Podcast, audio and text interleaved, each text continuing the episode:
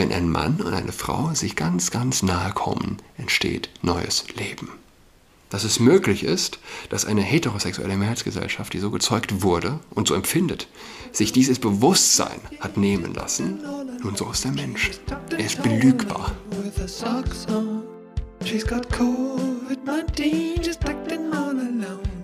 Hallo und herzlich willkommen zu Adrats Podcast. Mein Name ist Julian Adrat. Mich hat gestern Abend ein verfrühtes Geburtstagsgeschenk erreicht, was mich sehr gefreut hat. Aus Hessen. Ist nicht die erste Nachricht, die ich ähm, aus Hessen erhalte. Positive Nachricht. Es gibt dort offensichtlich noch Menschen, die klar denken, was sehr freut. Und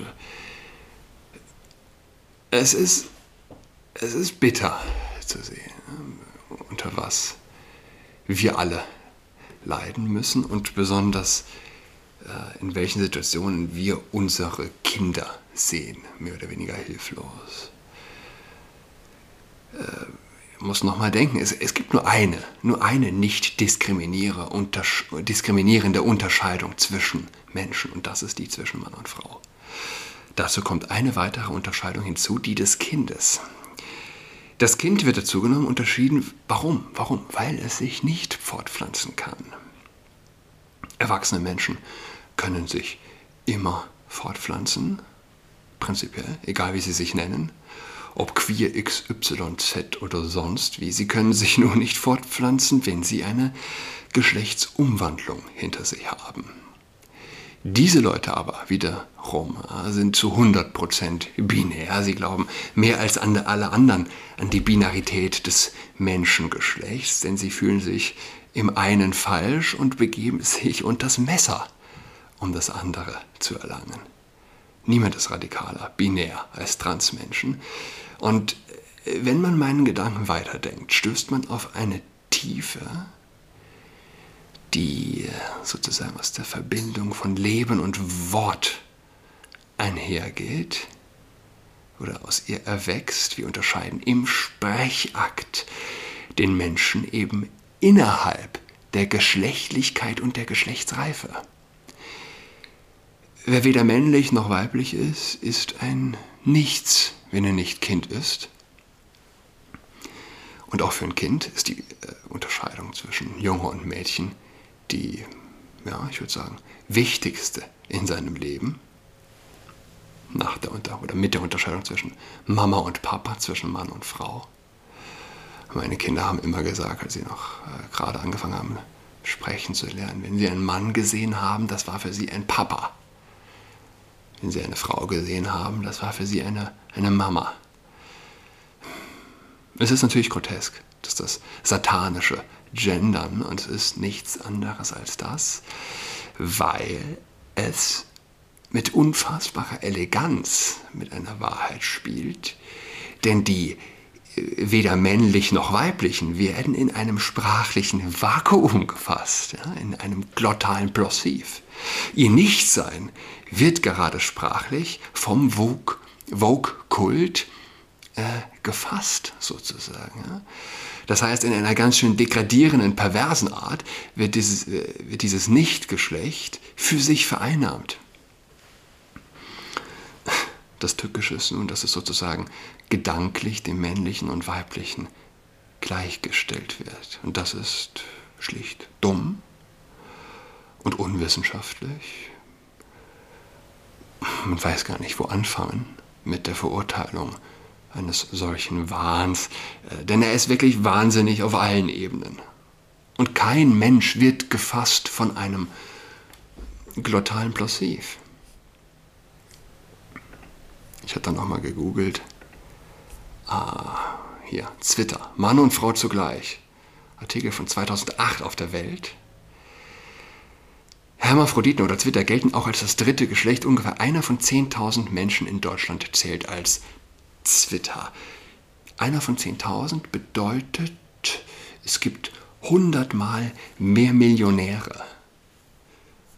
Hinzu kommen pro Jahr bis zu 160 Menschen, bei denen es gleich bei der Geburt erkannt wird. Und dann erzählt eine Frau ihre Story. Sie kam 1956 als typisches Mädchen zur Welt und bin so aufgewachsen. Dann die Pubertät setzt ein. Normales Brustwachstum äh, ging los, aber andere Anzeichen des Frauseins, Schambehaarung, die Regel blieben aus, ging dann zum Arzt,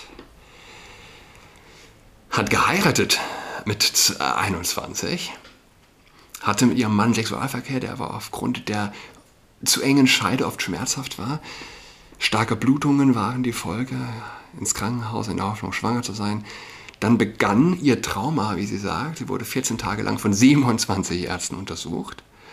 Und man eröffnete ihr, dass sie eigentlich ein Mann sei. Habe sogenannte Embryonalhoden, die das Dreifache an männlichen Testosteron produzierten wie bei einem normalen Mann. Sie fühlte sich als Monster. Man sagte ihr, dass die Hoden entfernt werden müssten, da sonst Krebs entstehen könne und so weiter und so fort. Man hat dann mit Hormonersatztherapien ihr helfen können. Und da wird das noch weiter ausgeführt. Äh, nur um nochmal klar zu machen, man wünscht sich dieses, man, man wünscht dieses Schicksal niemandem. Äh, man kann sich diesen Abgrund nicht vorstellen, aber wenn jährlich sterben so und so viel tausend, zehntausend Menschen auf der Straße. Lösung wäre, wir äh, machen Tempolimit äh, 5 km/h. Weiß nicht, 20. Ja. Es gibt in Deutschland 120.000 minderjährige Scheidungskinder, haben ein weitaus höheres Risiko für geringes Selbstwertgefühl, für ein schwaches Immunsystem, für Schlafstörungen, Depressionen und so weiter und so fort. Und dann gibt es die und dass sie unsichtbar sind, bedeutet natürlich nicht, dass man ihnen nicht helfen muss. Äh, aber die Sprache zu ändern, Kindern zu erzählen, sozusagen gleichgestellt, dass es noch was anderes gäbe als Mann und Frau, lässt die, ja, steht einfach in keinem Verhältnis und hat, muss Nebenwirkungen haben. Daraus gehen die Kinder. Hier, ähm, Jordan Peterson wurde ja von Twitter verbannt und er hat ja getweetet über El Elliot Page. Elliot, jetzt heißt sie, wie war das? Oder heißt, heißt er, sie, jetzt Elliot? Ellen, richtig, Ellen hieß sie. Diese berühmte Schauspielerin, ich glaube, bekannt wurde sie mit dem Film Juno, mit, der, mit dem Mädchen, das minderjährig schwanger wurde habe ich damals im Flugzeug geschaut, auf dem Weg, ich glaube, nach Mexiko. Tatsächlich. Ähm, 1,8 Millionen Likes hat ihr, ihr Zelebrieren ihrer Geschlechtsumwandlung in einem bestimmten Post bekommen. Peterson hatte das kritisiert und es ist nicht von der Hand zu weisen, dass von den 1,8 Millionen sich wird beeinflussen lassen, zutiefst vielleicht unter, unters Messer zu begeben und die Nebenwirkungen und das Elend, das dadurch aufgerissen wird, ist nicht zu unterschätzen. Es ist regelrecht epidemisch, wenn in Mädels, Teenager, Freundeskreifen, äh, Freundes, Freundeskreisen, ja, äh, dieses Thema auftritt und sich plötzlich ja, ein ganzer Freundeskreis als nicht binär, nicht nur mehr als lesbisch versteht, sondern als im falschen Körper befindlich. Verhältnismäßigkeit. Alles hat einen Preis. Alles hat einen Preis. Und dass die Sprache auf derartige äh, Art und Weise zu verändern, dass das keinen Preis hat, sehr naiv, das zu glauben. Achso, und ich war, ich war ja letzte Woche beim Gespräch beim leitenden Pfarrer. Ich habe einem, danach noch mit einem anderen leitenden Pfarrer aus Berlin telefoniert, um ihm zu berichten. Und ehrlich gesagt, äh, es fiel mir schwer, es zu beschreiben. Ähm, wenn ich mir über eine Charaktereigenschaft meiner selbst sicher bin, und es ist ja immer schwer, sich selbst einzuschätzen, wer weiß schon wirklich, wie er ist. Aber über eine Sache bin ich mir ziemlich sicher. Der Respekt für Autorität gibt mir ab. Äh, ich, äh, Autorität zu begegnen, Menschen mit Ansehen, mit Macht, beflügelt mich. Ich, ich, ich, ich kenne nicht das Gefühl, das mich kleiner macht. Äh, und äh, ich hatte mich auf das Gespräch mit dem Priester von Herzen gefreut. So richtig, ja, abends und morgens, egal wann. Oft ist es so, dass je nach Tageszeit einem die Dinge in unterschiedlichem Licht erscheinen. Man glaubt sich schon auf eine Sache vorbereitet, die Aufregung, die Angst überwunden. Dann packt es einen wieder in einem unvorbereiteten Moment. Ähm, aber tatsächlich, ich habe mich auf dieses Gespräch, äh, Gespräch gefreut. Es hat in mir ein warmes Gefühl gegeben, wenn ich daran dachte. Es gibt zwei Ämter, Berufe sozusagen, denen ich den größten Respekt entgegenbringe, also bei aller völligen Immunität gegenüber Autorität.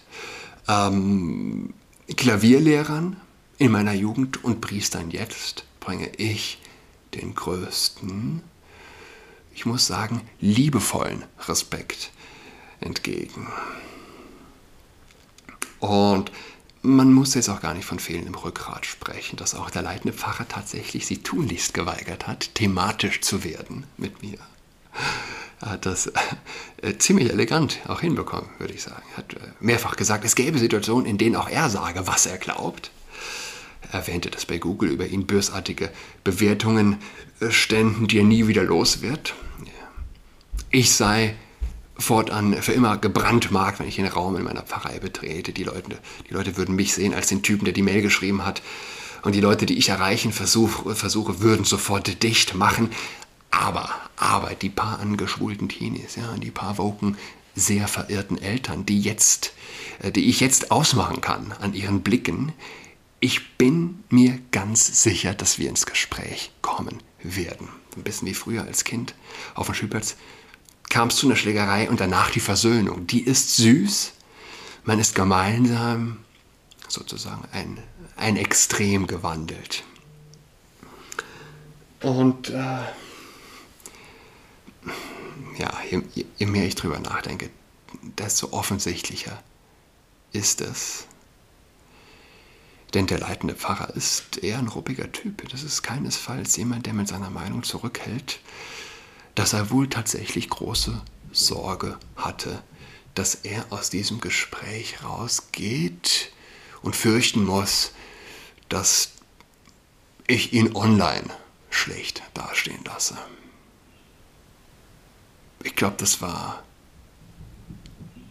eine ernste, eine ernste Angst, eine ernste Furcht, eine ernste Befürchtung. Das macht das persönliche Gespräch natürlich so wertvoll, weil egal wie man in, dann äh, die, die Dinge unterschiedlich sehen kann, es ist wichtig, nie den Menschen zu verlieren, den man auch nur im persönlichen Gespräch und nie auch im Mail-Austausch wirklich fühlt ja, und sieht.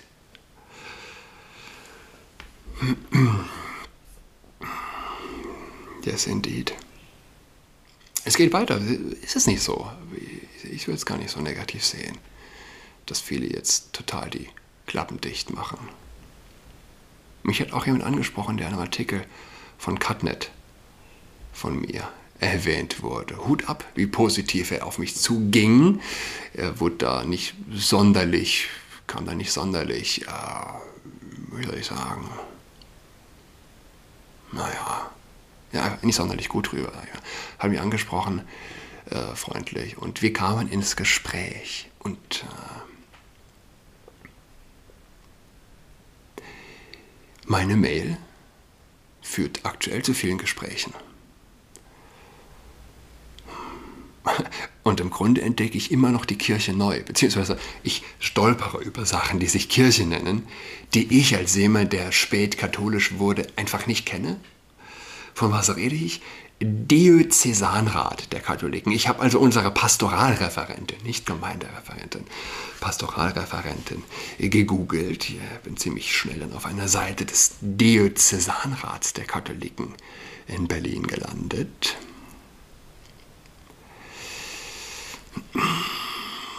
Ich werde weiter über das reden, was diese Leute ohnehin im Internet von sich preisgeben und wie sie sich im Internet äußern auf Steuer, Kirchengeld äh, basierter, äh, äh, finanzierten Websites kann, kann sich niemand beschweren. Ja? Und äh, vielleicht nochmal dazu später. Es gibt das Zentralkomitee der deutschen Katholiken, von dem hatte ich schon öfters gesprochen. Ich habe auch einen Artikel darüber verfasst auf CutNet. Und äh, das Zentralkomitee der Katholiken, es ist das Krebsgeschwür der deutschen Kirche. Aber wo, wo, wo, sind die kleinen Metastasen sozusagen? Das ist eben, das sind die Diözesanräte der Katholiken, die es in den einzelnen Bistümern gibt, wie ich also jetzt erfahre. Und äh, aber was ist das Zentralkomitee? Der Katholiken. Was sind die Diözesanräte? Und das fällt mir schwer, das zu beschreiben. Und das ist auch schon ganz in der Ordnung, weil das letztlich hat es keinen Inhalt. Und ich meine gar keinen Inhalt. Woran glaubt dieses äh, Zentralkomitee der Katholiken? Jeder weiß, woran sie glauben. Jeder weiß, was sie wollen. Was aber viele nicht wissen, wie sehr vielen netten Menschen in diesen Organisationen die Seele gestohlen wird. Einfach ausgedrückt, äh, wie soll ich sagen, wie soll man das sagen, ohne beleidigend drüber zu kommen?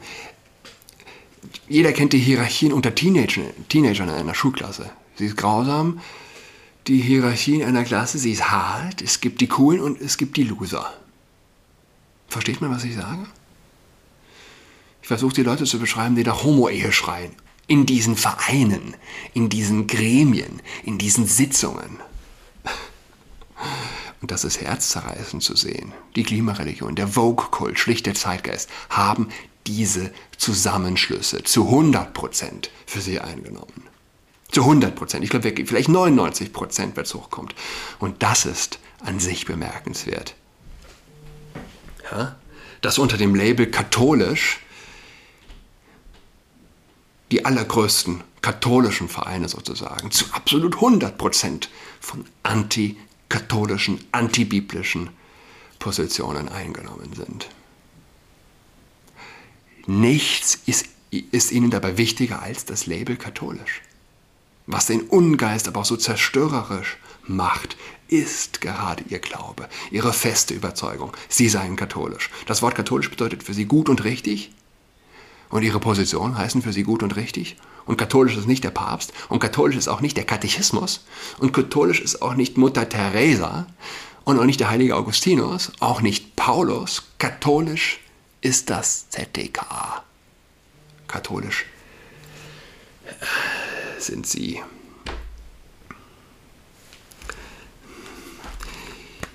Wie sagt Paulus? Ich habe die Bibel mir jetzt äh, zur Hand genommen. Mir hat noch ein Freund geschrieben vor dem Gespräch, hier Römer, sag das dem Priester. Dazu kam er gar nicht. Ähm, sie behaupteten, weise zu sein und wurden zu Toren und sie vertauschten die Herrlichkeit des unvergänglichen Gottes mit Bildern, die einen vergänglichen Menschen und fliegende, vierfüßige und kriechende Tiere darstellen.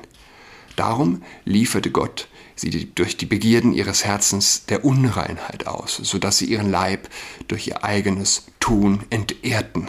Sie vertauschten die Wahrheit Gottes mit der Lüge, sie beteten das Geschöpf an und verehrten es anstelle des Schöpfers. Gepriesen ist er in Ewigkeit. Amen. Darum lieferte Gott sie entehrenden Leidenschaften aus, ihre Frauen vertauschen den natürlichen Verkehr mit dem Widernatürlichen. Ebenso gaben auch die Männer den natürlichen Verkehr mit der Frau auf und entbrannten in Begierde zueinander. Männer, treiben mit Männern Unzucht und erhalten den ihnen gebührenden Lohn für ihre Verirrung. Und da sie es nicht verwehrt erachteten, sich gemäß ihrer Erkenntnis an Gott zu halten, lieferte Gott sie einem haltlosen Denken aus, so dass sie tun, was sich nicht gehört. Sie sind voll Ungerechtigkeit, Schlechtigkeit, Habgier und Bosheit, voll Neid, Mord, Streit, List und Tücke. Sie verleumden und treiben üble, üble Nachrede. Sie hassen Gott, sind überheblich, hochmütig und so weiter und so weiter und so weiter. Ah. Wertigkeit. Sie vertauschen das Geschöpf aus mit dem Schöpfer. Um die Grundfesten der christlich-jüdischen Zivilisation derart auszuhöhlen, bedarf es einer Verblendung von Teufels Gnaden, sozusagen. Machen wir es einfach, für sie sind alle Formen der Liebe gleich. Und was macht das mit einem Menschen, wenn es für ihn keinen Unterschied macht, ob ein Mann mit einem Mann, eine Frau mit einer Frau oder ein Mann mit einer Frau? Ach ja, ist alles gleich für dich, ist alles Liebe. Nur, dass bei der einen Zusammenkunft neues Leben entstehen kann. Neues Leben, hörst du? Dich gäbe es gar nicht ohne diesen Zusammenschluss. Verantwortung. Was ist Verantwortung für dich? Man muss sich, man muss sich das auf der Zunge zergehen lassen. Die Realität muss man sich heute auf der Zunge zergehen lassen, um nicht wahnsinnig zu werden. Wenn ein Mann und eine Frau sich ganz, ganz nahe kommen, entsteht neues Leben dass es möglich ist, dass eine heterosexuelle Mehrheitsgesellschaft, die so gezeugt wurde und so empfindet, sich dieses Bewusstsein hat nehmen lassen. Nun, so ist der Mensch. Er ist belügbar. Das ist er wirklich, ja. Der Mensch ist das Wesen, das belogen werden kann. Das bräuchte man auf Latein, ja, das klingt klug. Nicht der Homo ludens oder der Homo economicus oder welcher Homo auch immer. ja, äh, der Homo äh, Mentitus est. Ist bestimmt nicht korrekt. Der Mensch kann belogen werden, selbst gegen die Wahrheit seines eigenen Körpers. Ich glaube, es war der Autor der Theologie des Leibes für Dummies, der geschrieben hat, erst nach der Hochzeitsnacht mit seiner Frau hat er wirklich verstanden, was es heißt, zu kommunizieren, die heilige Kommunion zu empfangen, Jesus zu verstehen, der sagt, das ist mein Leib für dich gegeben.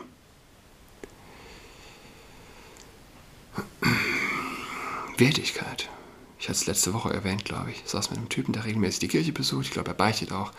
Und einem Katholiken, der eine Kathedrale in Berlin geheiratet hat, in der Hedwigs-Kathedrale, wo, wo ich getauft wurde. Auch seine, äh, dort hat er geheiratet, richtig. Seine Tochter hat eine Gemeinde, in meiner Gemeinde, den hat Jesu taufen lassen. Kommt aus Bonn. Und ich saß zwischen den beiden und habe gesagt, Jesus liebt äh, den Menschen mehr als ein Hühnerküken. Oh, wie kannst du das sagen? Was ist das? Nicht mal Vegetarier, die beiden.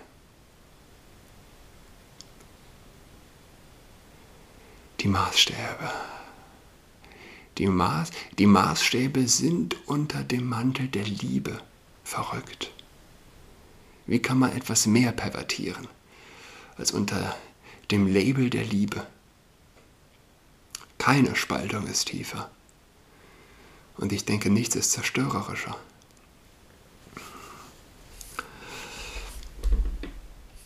So, was ich aber eigentlich nochmal sagen wollte, weil da, da muss man jetzt ran. Ich, ich, ich bin absolut entsetzt.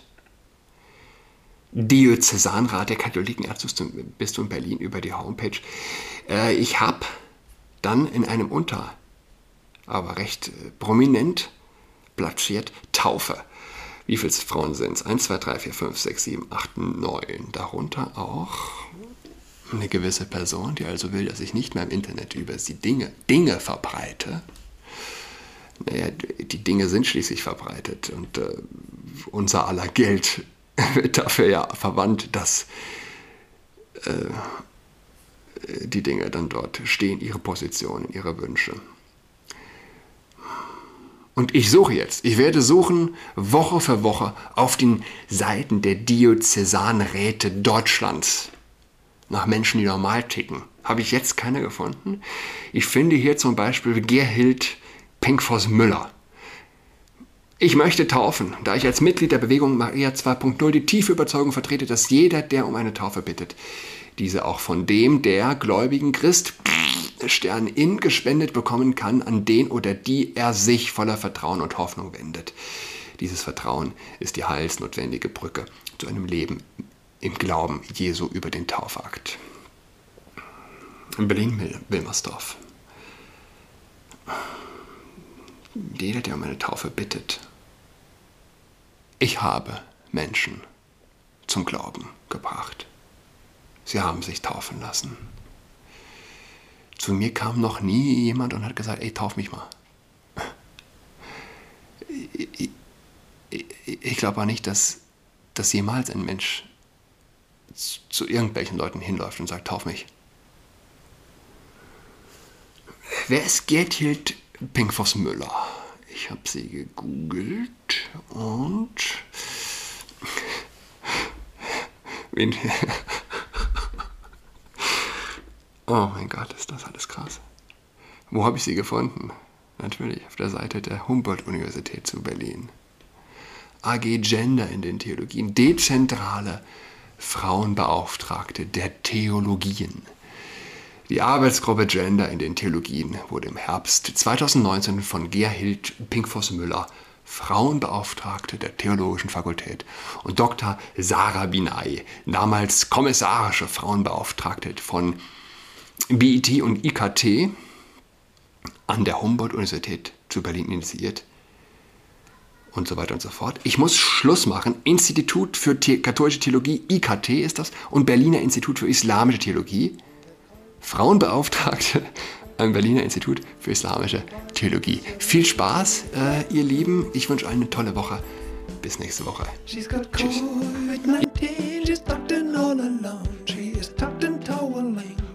socks on. She's got COVID-19, she's tucked in all alone. She's tucked and toweling with her socks on.